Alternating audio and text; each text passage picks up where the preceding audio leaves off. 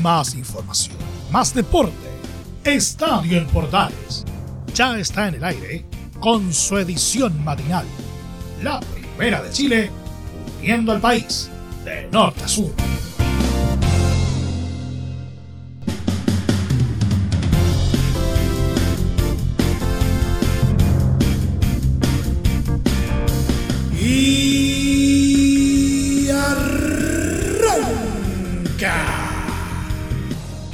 Señoras y señores, muy buenos días, bienvenidos una vez más, bienvenidos al show y desde luego último programa regular del año 2020 porque avisamos desde ya, mañana se nos viene un programa especial al estilo de Estadio en Portales AM con lo mejor del año 2020. Así que este es como el último programa en términos regulares. ¿eh? Se los aviso desde ya. Y prácticamente el año no se puede cerrar, al menos un año como este, en medio de dimes y diretes, síntomas de refuerzo desde luego y también con lo que ya comienza a dejar la fase más decisiva de la primera vez. Por supuesto, chilenos por el mundo y nuestro querido polideportivo. Así que, como ya lo saben, estamos entrando en tierra derecha para cerrar el año al más puro estilo de Estadio en Portales AM.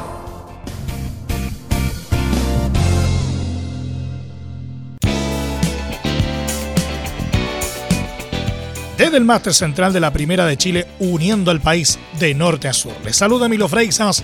Como siempre, un placer acompañarles en este horario.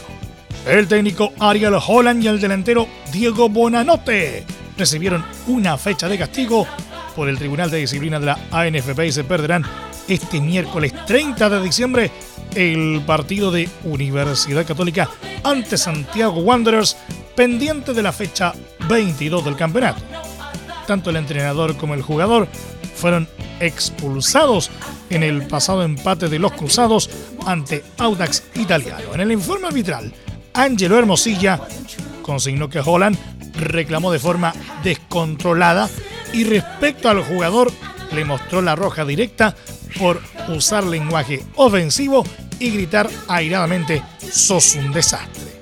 Quien sí fue absuelto fue el portero Christopher Toselli, quien será alternativa ante los Caturros. El tribunal también confirmó la suspensión de Fernando Sampedri por acumulación de tarjetas amarillas, aunque el delantero no estará a disposición para el choque contra Huachipato el próximo lunes. Con la suspensión de Buenanote, la UC varía su formación para recibir a los porteños con la novedad de Gonzalo Tapia en el frente de ataque. La oncena que usará la franja será con Matías Dituro, Raimundo Rebolledo, Juan Fuentes, Alfonso Parot, Juan Cornejo, Ignacio Saavedra, Luciano Agüed, José Pedro Fensalida, Gonzalo Tapia, Edson Puch y Fernando Sampedri. El duelo está agendado para las 20-30 horas de este miércoles y será transmisión de Estadio Portales desde las 20 horas con relatos de Cristian Frey.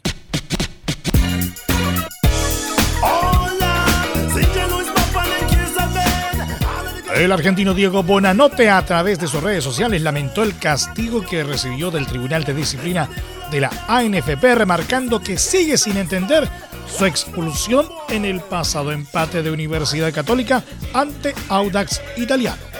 Me notificaron que no aceptaron la apelación de mi tarjeta roja en el último partido.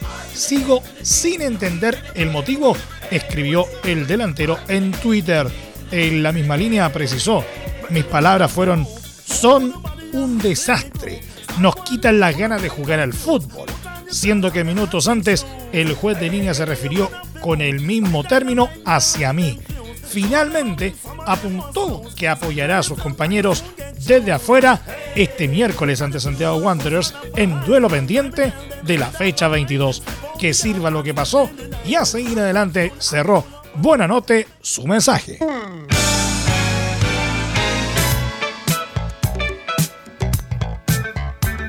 Harold May Nichols, vicepresidente de Blanco y Negro, aclaró sus dichos en entrevista con DirecTV al asegurar que el mundo no se acaba si Colo Colo desciende, afirmando que nunca ha considerado esa posibilidad y ofreció sus disculpas a los hinchas salvos.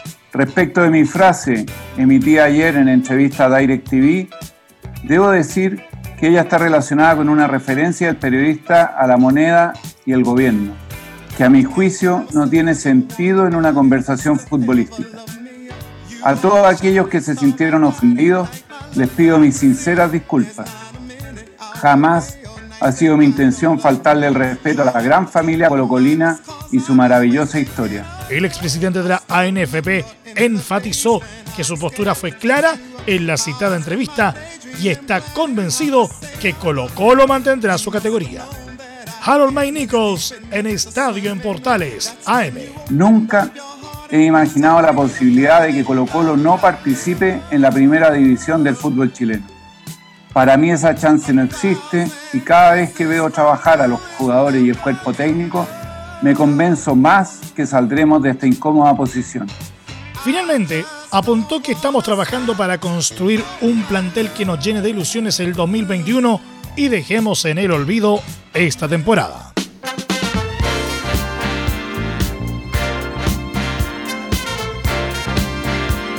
Unión Española informó la renovación del contrato del entrenador Ronald Fuentes y todo su cuerpo técnico hasta fines de 2021, por lo cual se mantendrá en el club durante el resto del presente campeonato y también por el próximo.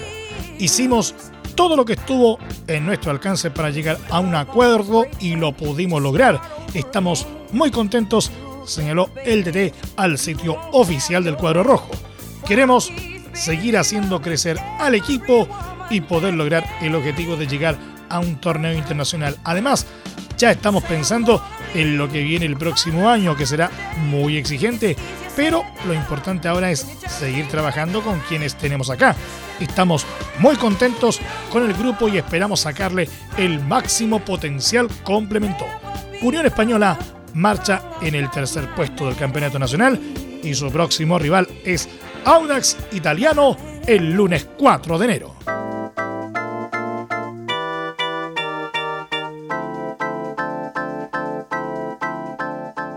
Los siguientes minutos en Estadio en Portales AM van dedicados a la primera B, al ascenso del fútbol chileno. Unión San Felipe logró un valioso triunfo este martes por 2 a 0 sobre Rangers en la fecha 28 del torneo de Primera B, pues escaló al segundo lugar de la tabla de posiciones en un partido en el que el cuadro del Valle de la Concagua fue amplio dominador.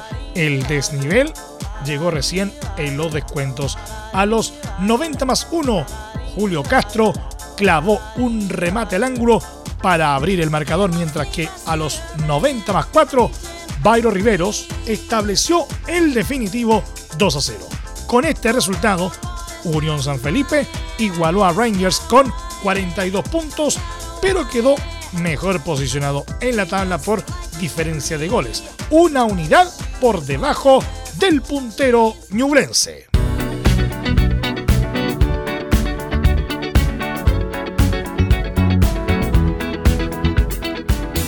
San Marco de superó 1-0 a Barnechea en el estadio Carlos Titborn y se ilusionó con darle casa al líder de la primera B, Ñublense. El cuadro nortino ganó gracias a un gol de tiro libre de Cristóbal Guerra en el minuto 80, el cual bastó para sumar tres puntos valiosos ante los guaycocheros. Ese resultado permitió que el equipo del Santo sumara 40 unidades y quedar a tres positivos del puntero de la B, que aún tiene partidos pendientes. De todas maneras, los ariqueños tienen chances de clasificar a la liguilla para disputar un cupo en Primera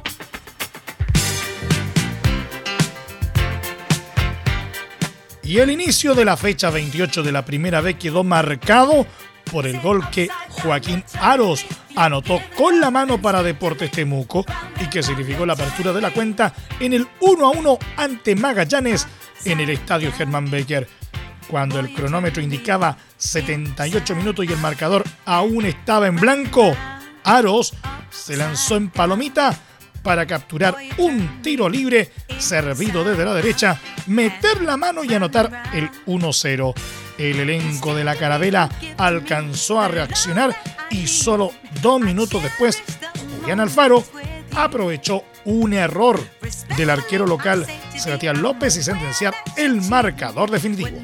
Con este resultado, el cuadro de la Araucanía llegó a los 35 puntos y es séptimo a solo una unidad de los puestos de liguilla. Magallanes en tanto suma 34 positivos y es octavo. Yo, listen up, here's the story about a little guy that lives in a blue world. And all day and all night, and everything he sees is just blue. Like him, inside and outside. Blue his house with a blue little window and a blue Corvette. And everything is blue for him and himself and everybody around. Cause he ain't got nobody to listen. Muchas gracias por seguir en nuestra sintonía. Seguimos haciendo Estadio en Portales en su edición AM, como siempre, a través de las ondas de la Primera de Chile, uniendo al país de norte a sur. Real Betis de Manuel Pellegrini, sin el lesionado Claudio Bravo, volvió a tropezar en la Liga de España al caer por cuatro goles a tres en una frenética batalla que estuvo a punto de igualar con Levante los andaluces llegaron a estar 4-1 abajo en el tablero, pero una expulsión en el local provocó un cambio en el partido, con los pupilos del ingeniero luchando hasta el último minuto por lograr el empate. La apertura de la cuenta fue de entrada para Levante con gol de Oscar Duarte a los dos minutos, pero Aiza Mandi igualó 10 minutos después para Betis. El choque era equilibrado, pero un doblete de José Luis Morales en tres minutos complicó al equipo de Pellegrini sin respuestas en su visita al Estadio Ciudad de Valencia.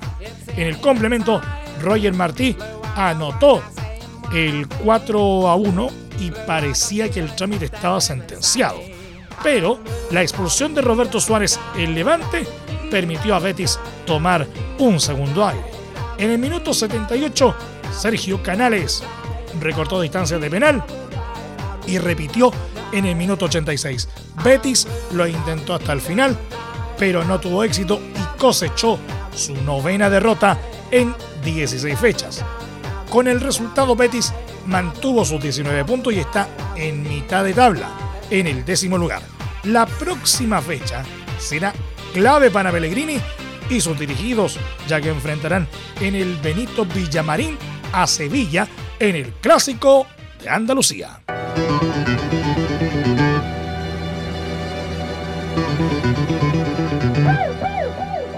El delantero nacional Nicolás Castillo regresó este martes a los trabajos en América de México, después de casi un año afectado por una trombosis en la arteria femoral superficial que lo tuvo en riesgo de tener que abandonar el deporte.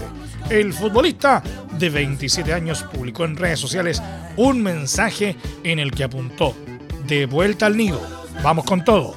El breve escrito estuvo acompañado de una imagen en la que se le ve al jugador junto a dos de sus compañeros, Giovanni Dos Santos y Nicolás Benedetti, con la indumentaria del club y en la dependencia del mismo. Castillo realizó principalmente trabajo de gimnasio, aunque también probó con el balón buscando su puesta a punto de cara a la temporada que se avecina en México.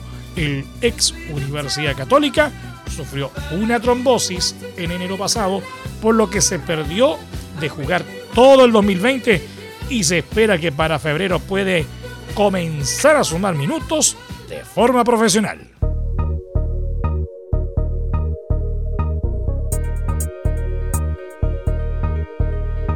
Y nos vamos al polideportivo. Catalina Fillol directora del ATP de Santiago, torneo que se jugará en marzo de 2021, adelantó que guardarán una invitación para Nicolás Jarry, además de asegurar que esperan que el certamen se pueda desarrollar con público en las tribunas. Una de las grandes razones por las que nos hace ilusión traer un ATP de vuelta a Chile es para apoyar al tenis chileno. Y parte de ese apoyo es ayudar a Nicolás Jarry con un wild card para que pueda competir y lanzar su carrera de nuevo. Ya ha demostrado que tiene un alto nivel y se puede demorar más o menos, pero tiene el talento y nosotros estamos para apoyarlo, dijo. Respecto a la posibilidad de jugar con público cuando se dispute el torneo, aseguró que tenemos que ir trabajando junto con la ATP, el gobierno y el MinSal, cumpliendo con los protocolos que cada uno exige. La ATP tiene una exigencia tanto para los jugadores como para la gente que los rodea. Hay una reducción de personal y el tema del público hay que verlo mes a mes. Pero nuestra intención es que haya gente y estamos haciendo los esfuerzos para lograrlo. Si no se puede, nos estamos esforzando en el tema tecnológico. Tenemos una aplicación llamada Chile Open donde se podrán ver todos los partidos de la cancha central y tendremos dos partidos por día en televisión abierta, más las semifinales y la final. Tengamos o no público, estamos haciendo los esfuerzos para el que se quiera hacer parte del Chile Open pueda hacerlo, complementó. Finalmente, Fillol aseguró que empezamos a trabajar en esta ilusión desde 2015 con los challengers que hicimos en el Club de Polo. Desde ese minuto, nuestra ilusión fue tener en Chile el mejor torneo de Sudamérica. Y eso se fue dando poco a poco, creciendo año a año. Ahora nos convertimos en un ATP 250. Pero este proyecto nos exige ser cada día un poco mejor. Nos gustaría llegar a un 500 y vamos encaminados a eso.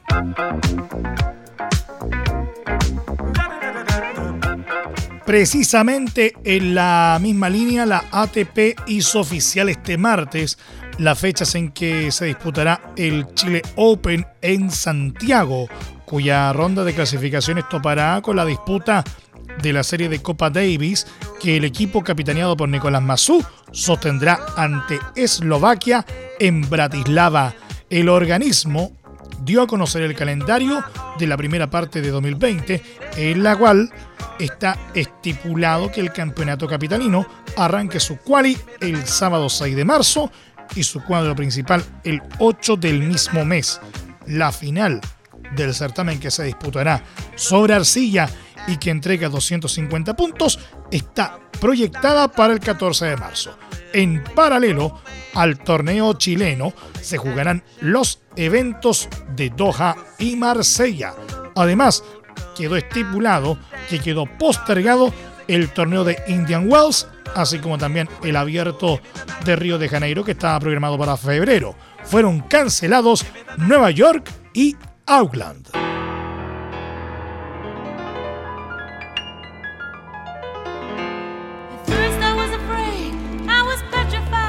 Y finalmente una muy buena noticia para el mundo tuerca. Por primera vez en Chile se realizarán dos fechas por la Copa del Mundo de Bajas Cross Country FIM en 2021, un evento que hasta 2020 no salía de Europa, Asia y Medio Oriente, incorporándose en la próxima temporada Sudamérica, donde Brasil y Chile serán protagonistas. La Copa del Mundo de Bajas FIM es un evento mundial similar al Rally Cross Country, que fue popularizado en nuestro país por el promisorio Tomás de Gabardo, quien en 2019 se consagró campeón de la Copa del Mundo en la categoría junior y esta temporada logró el subcampeonato siendo el único piloto regional en ambos años. Las dos fechas serán organizadas en nuestro territorio por Atacama Race Sport, dirigido por Gerardo Fontaine, organizador del propio Atacama Rally y del Atacama Master Rally, cuya competencia está programada para febrero próximo. Sobre cómo se gestaron las dos carreras en el calendario de la especialidad, Fontaine dijo, ha sido un trabajo en conjunto con la Federación de Motociclismo de Chile, en especial con su presidente José Tomás Díaz, con quien hemos trabajado para conseguir que Atacama Rally siga estando en el circuito mundial a Punto Fontaine. El encargado de la organización del certamen agregó que es importante ya que nos permite seguir teniendo un evento deportivo de carácter mundial en Chile y en especial en una carrera de alto prestigio como es el Atacama Rally. Pero no solo habrá competencia en motos, pues se abrirán las categorías autos y side by side. La idea de Gerardo Fonten es tener un evento candidato FIA que será el mayor objetivo en 2021 para en el futuro ser parte de la Copa del Mundo FIA. El nivel de los pilotos que podrían llegar es de gran categoría porque varios de ellos participan cada año en el Dakar. Pero todo dependerá de cómo evolucione la pandemia tanto en Chile como en el mundo.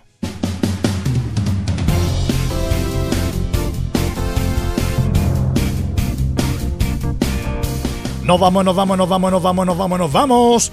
Muchas gracias por la sintonía y la atención dispensada. Hasta aquí nos machicamos con la presente entrega de Estadio en Portales en su edición AM a través de las ondas de la Primera de Chile, uniendo al país de norte a sur. Último programa regular de este año 2020. Les acompañó Emilio Freixas. Les recordamos que a partir de este momento este programa se encuentra disponible a través de nuestra plataforma de podcast en Spotify, en los mejores proveedores de podcasting y en nuestro sitio web Muchas gracias a quienes nos escucharon a través de las plataformas de Portales Digital, a través de nuestros medios asociados en todo el país y por supuesto también a través de la Deportiva de Chile Radiosport.cl sigan en sintonía de Portales Digital, porque ya está aquí Leo Mora y la mañana al estilo de un clásico. Portaleando la mañana a continuación. Más información luego a las 13.30 horas en la edición central de Estadio en Portales junto a Carlos Alberto Bravo y todo su equipo. No olviden que mañana en este mismo horario vamos a estar junto a ustedes con el equipo completo de Estadio en Portales AM haciendo un recuento de lo que fue este año 2020 en el ámbito deportivo. Muchas gracias, que tengan todos un muy buen día y lo más importante, por favor, quédate en casa. Nos vemos, Dios mediante, en 2021. Más información, más deporte esto fue Estadio en Portales, con su edición matinal. La primera de Chile, uniendo al país de norte a sur.